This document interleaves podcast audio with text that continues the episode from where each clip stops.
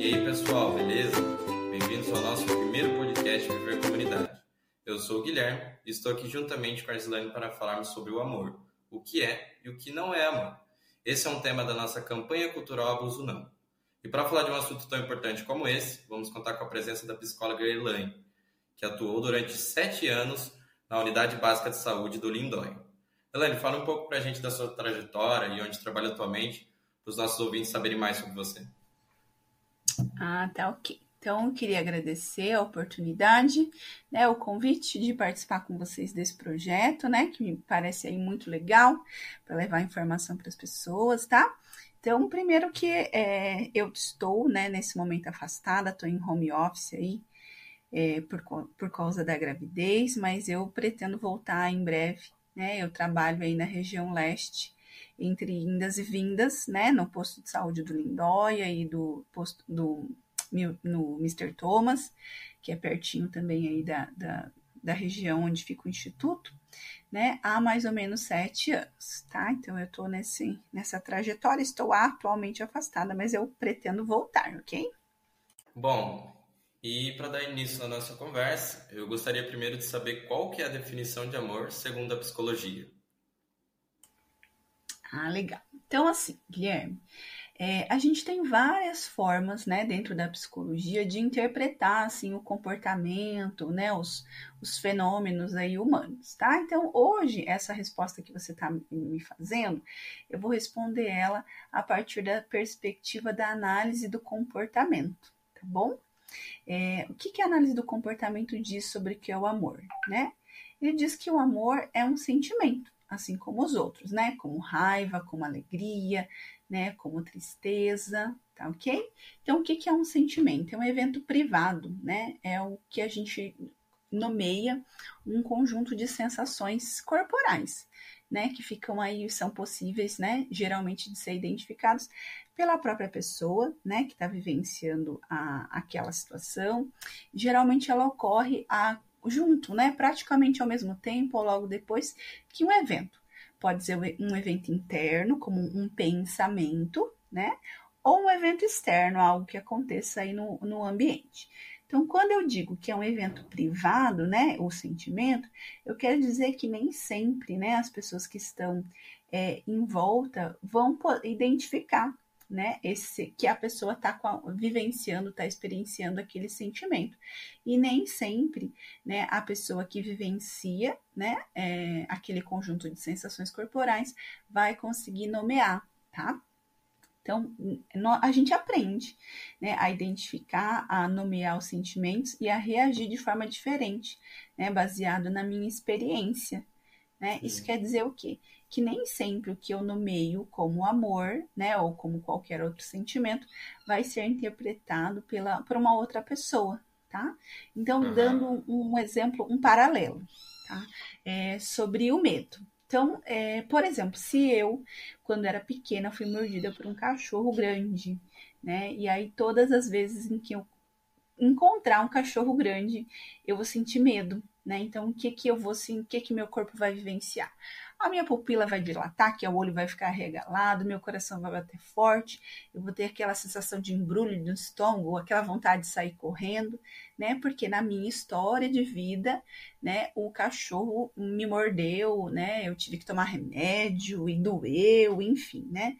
Na minha história de vida, um cachorro ele vai é, me vai vir a, a imagem do cachorro vai vir acompanhado de um sentimento, né, de um monte de sensação negativa que eu vou dar o um nome de medo, tá? Mas, por exemplo, se você nunca foi mordido pelo cachorro, se você sempre teve cachorro aí na sua infância, você vai ver o mesmo cachorro que eu tô vendo e vai ficar feliz, vai ter vontade de passar a mão no cachorro, brincar com o cachorro, tá?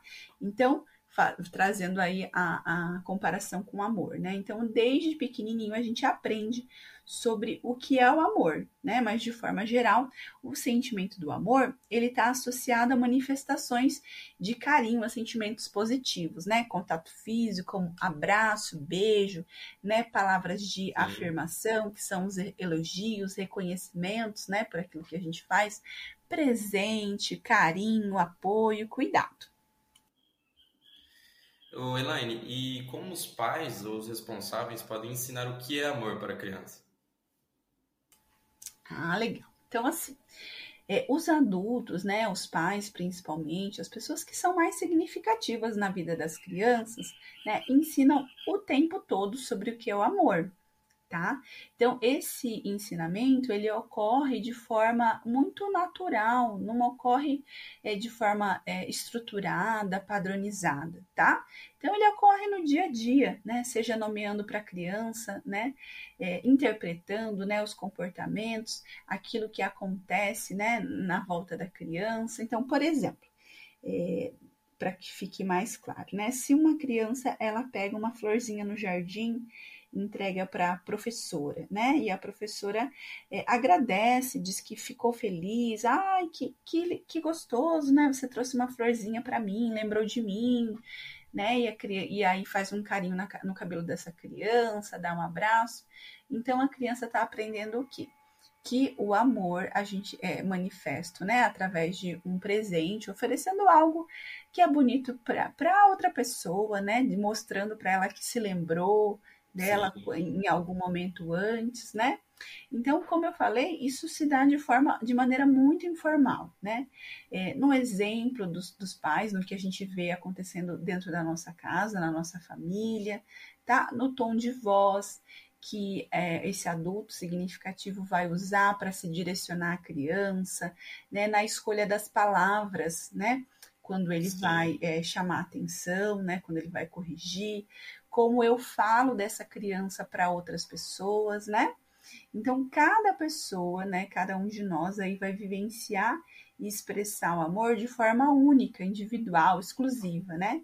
Que depende aí da nossa história de vida, né? Depende da, no, da cultura que a gente está inserido, da qual a gente faz parte né? Então, por exemplo, algumas pessoas, né, e essa era algo muito natural, né, nas, nas gerações anteriores, né, em que o contato físico era algo é, muito pouco manifesto, né? Então, poucos beijos, poucos abraços, né? E aí justificava-se dizendo que a criança é, ia ficar com um mau costume, mal criada, enfim, né? E aí a pessoa não aprendeu a, a, não foi tocada, não foi cuidada, né? Não foi afagada quando criança, e aí vira uma, fica adulto e aí não consegue agir dessa forma também. Né? E aí quando faz, né? Quando abraça, parece que tem espinho, né? Parece que é algo muito artificial, sim, né? Sim. Mas ela aprende, né, a manifestar de outras maneiras, né? É, fazendo um favor, um agrado, né? A, cozinhando, por exemplo, né? Elogiando, falando bem dessa criança para outras pessoas, né? Dando apelidinhos carinhosos para falar da criança. Ah, vem aqui meu baixinho, né? Então é, é uma maneira aí da, de, de ensinar, tá certo? É, inclusive é... tem um livro bem legal que fala sobre isso, né? Que é As Cinco Linguagens do Amor. Se Nossa, viu, ótimo, Guilherme. Muito bacana. Esse é um livro que eu recomendo aí para todo mundo que gosta, né, de leitura. É, é um livro muito legal mesmo para a gente entender um pouquinho, porque aqui é, as, as pessoas né, é, têm tanta divergência, né, tanta forma diferente de falar sobre o amor, de demonstrar, né? E às vezes a gente não se sente amado porque a outra pessoa não, não age com a gente como não, não tem a mesma linguagem, a linguagem mãe, né? A linguagem matriz, né? Sim, Bem bacana você lembrar não desse compreende, livro. né? A linguagem do outro. Isso. Isso mesmo, tá? Então, já puxando essa resposta, como os mesos podem explicar o que não é o amor para uma criança? Ah, ótima pergunta, tá, Gislaine? Então, como eu disse, né, que a gente vivencia o amor, né, a gente aprende aí no ambiente familiar, né, com as pessoas que são mais significativas é, para gente, né, na nossa infância. Então, é muito importante, né, que os pais, aí, esses adultos, eles ensinem que o amor ele nunca pode ser, ele nunca vai ser expresso através de atitudes agressivas ou violentas, né? Ele nunca vai servir de justificativa, né? É, para essa para essas práticas, né? Então o amor ele nunca faz, nunca deve fazer ninguém se sentir constrangido, humilhado coagir a criança, né, para fazer algo que seja contra a vontade dela, né, com o objetivo de agradar e satisfazer esse adulto, tá? É, é muito importante que a gente saiba que o amor, né, ele nem sempre significa agradar ao outro, né, porque é, educar, né, cuidar, implica em saber, em estabelecer prioridades, saber o que é importante para a criança, para a fase do desenvolvimento dela, para a saúde, né, física, mental dela, é, e às vezes isso vai gerar uma, um, sentimento assim de, de insatisfação, né, com aquele adulto, mas ele nunca vai vir acompanhado é, de humilhação, de agressão, tá ok? Eu sempre vou, é, é sempre um cuidado, um, uma proteção, né? E eu nunca vou dizer, é, eu nunca deveria, né, dizer eu faço isso para o seu bem, né, causando dor, porque aí não é bem, né? Nunca vai ser Sim. fazendo bem. Ah, tem que estabelecer limites, mas sem causar dor, né? Exatamente, né? Limite é algo que é importante, faz parte, né? da, da nossa vida, porque é, nós temos muitas vontades, né? Uhum. Mas nunca, jamais eu vou é, utilizar, né, de uma prática é, agressiva, violenta, né, para legitimar, né, essa é, educação, tá certo? Sim.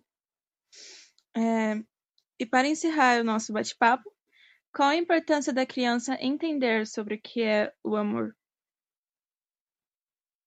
Ok, então só é, está, estabelecendo aí, né, essa conexão de que então é na convivência familiar, né, que é o primeiro local onde a gente vai vivenciar é, ensaiar a convivência na sociedade, na comunidade, né, que é o, que é o lugar onde a gente ocupa, por onde a gente circula quando adolescentes e adultos.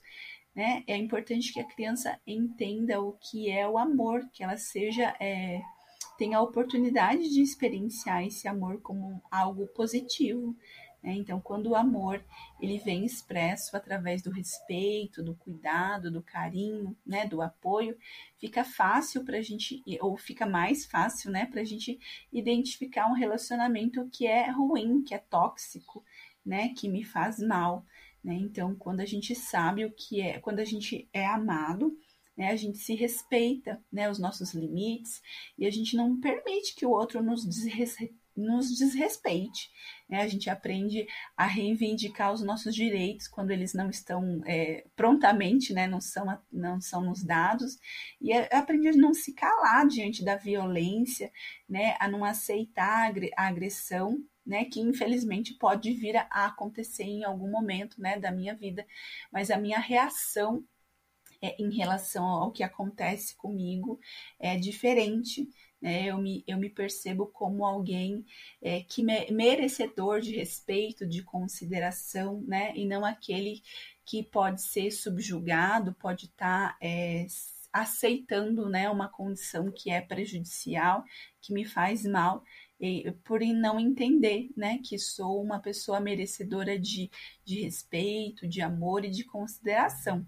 Né? Então, saber o que é o amor né, nos ajuda a entender o que não é amor né, e o que fazer né, diante desse não amor, né, dessa então dessa violência, dessa agressão, tá? É, e aí o Guilherme se lembrou desse livro, que é um livro bem, bem legal de ler, bem bacana, uma leitura bem facilzinha para quem gosta de ler. Ele se chama As Cinco Linguagens do Amor, tá? E também tem um vídeo que ele está disponível no YouTube, né, é, lá no site do YouTube, eu vou, eu vou escrever no, no buscador.